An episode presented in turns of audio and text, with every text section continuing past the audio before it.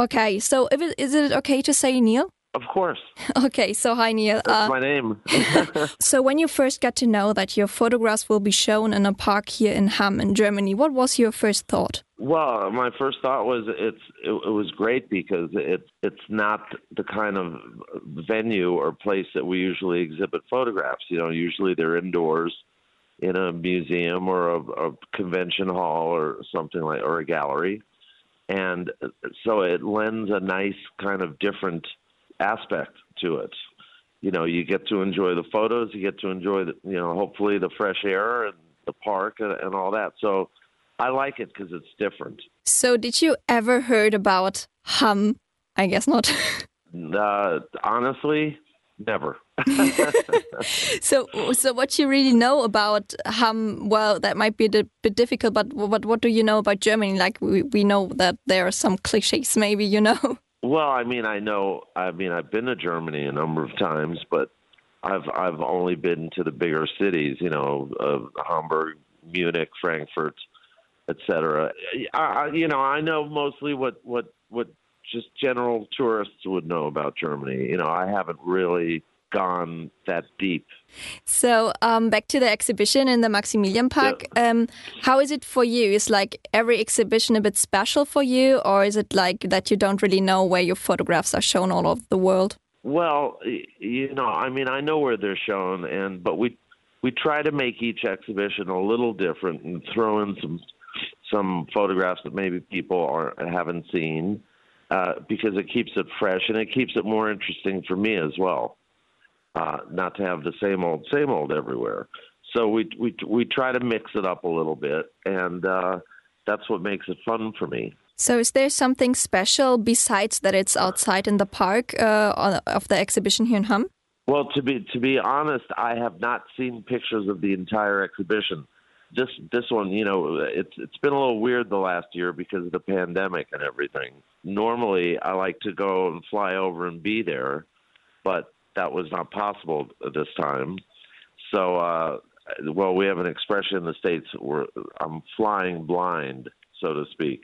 Normally, I would try to be there, but uh, you know the pandemic screwed up a lot of stuff as you know mm. so um, the exhibition is all about queen and uh, queen and especially freddie mercury are absolutely legends uh, here in hamm yep. and on all germany and i think all over the world we still all play over the world. all over the world yep. great guys uh, we still play a lot of them on air um, as well how was it for you yep. to get so close to them well you know it's, it's uh, funny because everyone thinks it's such a glamour job that I have, but it was just it, it's a job. And yes, I've got close to Queen. I also got close to Led Zeppelin and Stevie Nicks and the Who and you know you know a hundred other bands. So in the course of a normal day or week or month, it's kind of like another day at the office, if you know what I mean.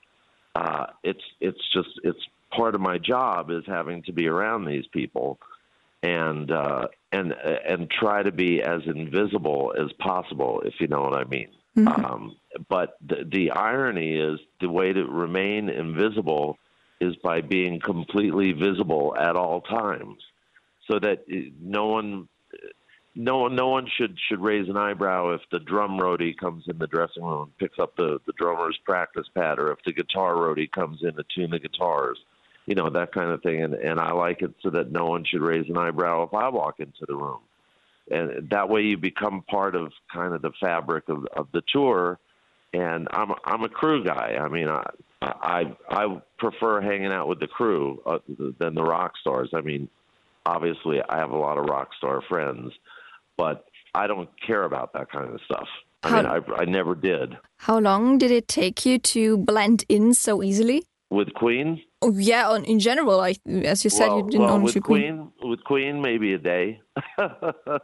you know, it gets easier as time goes on because uh, you have a reputation. People know why you're there, and you know there's a certain amount of trust that's involved, and it's not a matter of trust having to do with the photographs and what you're going to do with them. It's really a matter of, of trust in that people know that I'm not going to be stepping on cables or wires or unplugging stuff and you know, I know how to behave myself on stage, uh, you know, that kind of thing. That's where uh, professionalism and experience come into play. How long do you take pictures of rock stars and celebrities by now? A long time. a very, very, very long time. Honestly, it, it would be 52 years now. Wow, and you still love it? I do. I mean, I don't. I don't shoot as much as I used to because I turn down a lot of stuff I don't want to do. But I still have the people I work with, and uh, I have lots of interesting projects always.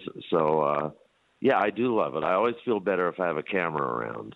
It doesn't necessarily have to be in my hand, but I feel better when there's a camera around. What's the best thing about your job? The best thing yeah. is I get to do what I love and I get to do what I'm good at doing. And, uh, you know, uh, and the, and the results speak for themselves, I think. Mind you, I've shot plenty of bad pictures. I've probably shot more bad pictures than any photographer on the planet. But every once in a while, everything works out, you know? yeah, totally.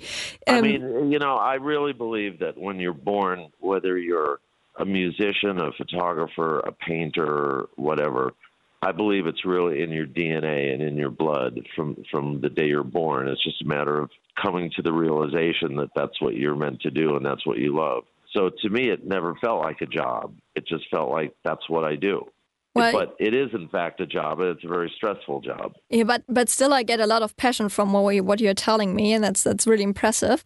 Um, oh yeah. Is is there something special about taking pictures of musicians or other celebrities? Not to me, no, because it's what I do.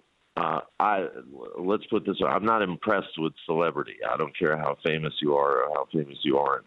Neither matter to me. Um, it's just what I do. There's no other way to describe it. And I don't count myself as special. I just consider myself as someone who found out early enough in life that this was what I was meant to do. And I just followed that. When did you start taking pictures of uh, rock stars? When I was a junior in high school. Wow. Well, that's really you know, early. You know, you know, four years ago. um, no, no, and yes, along uh, when I was a junior in high school. Do you had like a like a clicking moment where you where it was like that's it? Not quite, but it kind of organically came together. We'll say. I mean, photography was my hobby was one of my big hobbies. And I started taking a camera to rock concerts, and the rest is history.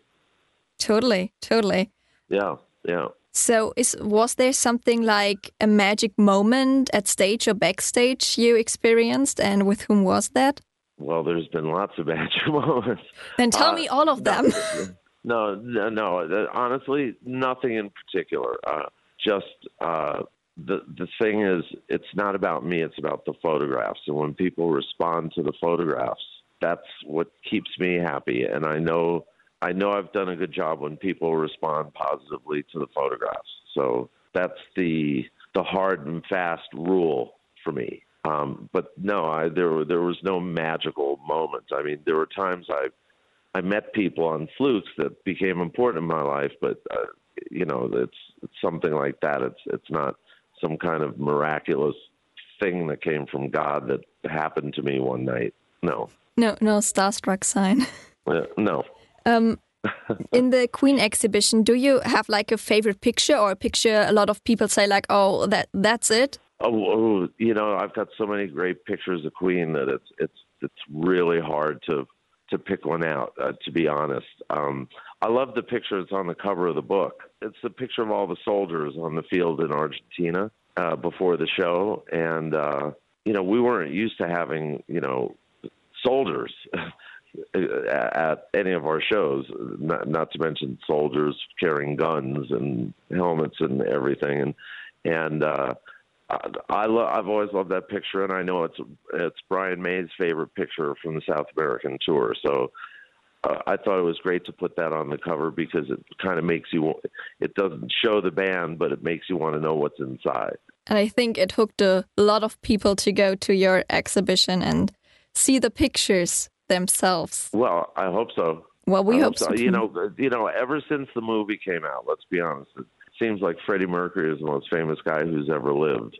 You know, and the movie didn't hurt that. Totally. Um, a lot of people love that movie. I uh, know from a lot of colleagues who were really um, thrilled after watching it. It only did him yeah, good. No, it really put them in really put them into another level. I mean, I was kind of surprised how popular the movie was, or is, I should say. Can you still listen to like Queen music or other rock music when you listen to the same songs so often again? Oh, absolutely. I, I remember once uh, having to shoot Pete Townshend in, uh, oh God, don't know, it was probably the mid 80s or something. I had to fly over there and do a picture of him for a guitar ad. And he, and he, he said to me, So, Neil, what are you listening to these days? And I told him, I said, Pete, I don't listen to anything ever recorded after 1972. And he thought I was crazy. but, you know, I've, I've, I've got a lot of stuff. I mean, I listen to all kinds of stuff, but, um, you know, I mean, my favorite band's The Who. Well, The Who and the Beatles, but, uh, you know, so if you put on The Who, I'm always happy. Did you ever photograph them? Oh, yeah, many times. No, I've, I basically have worked with everyone except Elvis Presley, since I'm not old enough, and the Beatles. Although I have photographed three of the Beatles solo, but not them as a group because, again, I'm not old enough. But other than that, I've pretty much hit everybody. Wow, that's really, really yeah. impressive. And well, we just only got the piece of Queen. Maybe there's some other photos we will ever see here in our little hometown. Well, uh, you know, talk to Julia; she can arrange it. But uh, that's you know whenever I see one of my exhibitions, you see all these pictures on the wall. I always have the same thought, and that thought is, I can't believe that one person shot all these pictures. And of course, that one person turns out to be me, but someone had to do it. But it's always kind of surreal to me to to see all of those together. Is it difficult to get the perfect picture on a rock concert? As you said, like you shot a lot of crap. It's not difficult for me because it's what I do. It's actually quite easy for me, or relatively easy for me. I mean, you have to know what you're doing, but it's uh, again, it's just what I do. There's no rhyme nor reason. You know, it's just a talent that I was born with. Neil, thank you very much for your time. Um, I definitely laid all my questions down, and I got uh, so many answers. Um, and I oh, can't wait okay. to see the exhibitions exhibition myself. I say hello to everyone out there, and I hope to be in Germany sometime this year. We hope so too. Maybe you can visit All us right. here and see your exhibition. I, actually, I would, I would love to. I would love to. Actually, it would be it would be wonderful. I will I will do my best. You have my promise on that. Thank you very right. much. and, and thank you for your time, and say hi to all your listeners.